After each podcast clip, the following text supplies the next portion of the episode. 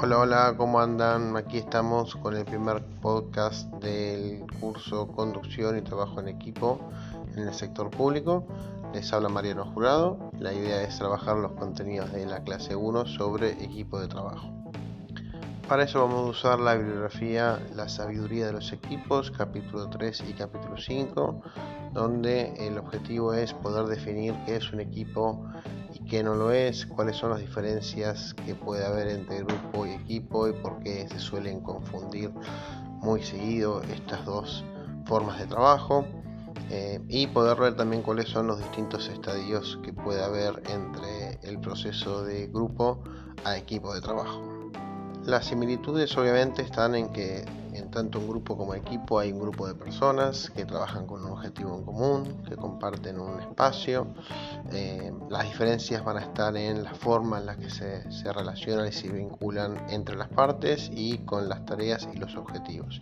En el grupo existe una mayor responsabilidad individual y un vínculo muy directo con la persona que esté conduciendo, liderando el, el, grupo y no tanto entre las partes. Yo me hago cargo de lo mío y entiendo que la sumatoria de cada una de las partes va a colaborar con los objetivos del grupo. En el equipo está la responsabilidad individual, pero hay comunicación entre las partes, hay una ayuda mutua, hay un compañerismo, hay mayor confianza, mayor comunicación y no solamente hay un diálogo directo con eh, la persona que, está a cargo. Y además eh, hay una, una especie de sentido de pertenencia hay como el equipo se presenta más como un bloque homogéneo eh, y se entiende que si el equipo triunfa, eh, triunfamos todos, independientemente del, eh, del desempeño individual.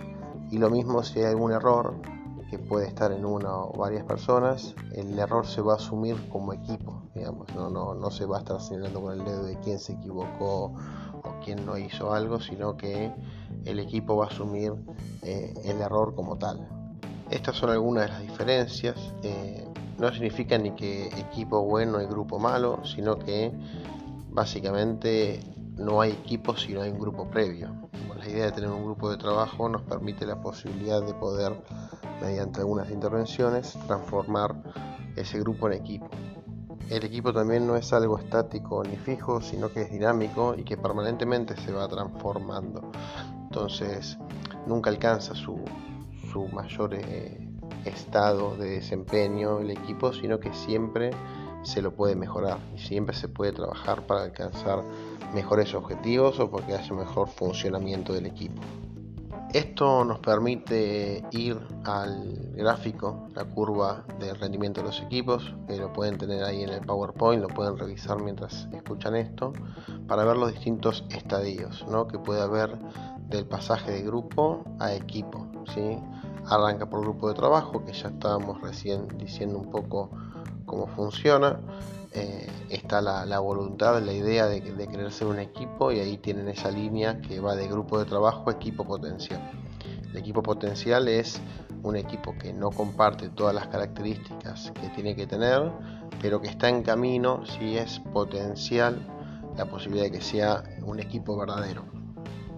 Eh, fíjese lo, interesante, que aparece ahí la idea de pseudo equipo como abajo de todo, es el pasaje que se da entre grupo y equipo. ¿sí? Eso conlleva un riesgo, querer pasar de grupo a equipo, porque tenemos que lograr que todas las partes que conforman ese grupo estén interesadas en cambiar su, forma de trabajo. ¿sí? y van a haber errores y dificultades, entonces se corre el riesgo de que en ese proceso no seamos ni un grupo ni un equipo seamos un pseudo equipo por un momento, ¿sí? que no sería el, más exitoso, el más eficaz, todo lo contrario, es el más dificultoso, más trabajoso, más nebuloso eh, y hay que como que salir de ahí en el caso de que se estanque para poder ser un equipo potencial. Les dejo hasta acá como para, continuar por los foros. Eh, y cuando tengamos el encuentro sincrónico también poder seguir charlando y debatiendo sobre, sobre los equipos de trabajo y les propongo ya de paso que vayan pensando qué similitudes ustedes encuentran entre lo que dice el texto con sus equipos de trabajo, qué diferencias qué dificultades creen que tienen en el caso de que sean un grupo para poder convertirse en un equipo. la, la, idea no es navegar sobre la teoría, sino hacer un ida y vuelta entre teoría y práctica.